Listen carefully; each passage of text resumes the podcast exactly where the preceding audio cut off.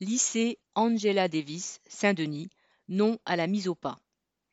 Lundi 31 mai, une centaine de personnes se sont rassemblées devant le rectorat de Créteil en soutien à quatre enseignants du lycée Angela Davis de Saint-Denis, convoqués pour des reproches futiles ou basés sur des rapports mensongers. Deux d'entre eux ont reçu un blâme, deux autres un simple rappel au règlement, le rectorat peinant à justifier les sanctions. L'année précédente avait vu une inspection générale commandée par le ministère, un article calomnieux dans l'Express et une interview de Blanquer annonçant dans le même journal que des sanctions seraient prises contre un établissement dont il jugeait les enseignants trop remuants.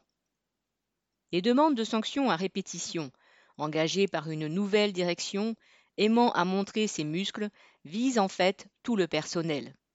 Il s'agit d'intimider tous ceux qui se sont mobilisés contre la réforme du bac ou pour l'application d'un protocole sanitaire correct.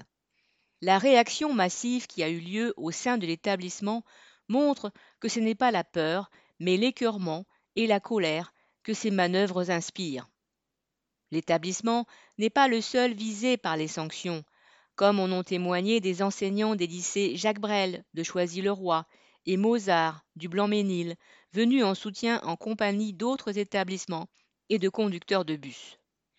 Manifestement, le ministère prépare le terrain pour ses prochaines attaques et, s'il agite la matraque, c'est qu'il craint les réactions que sa politique va inévitablement provoquer.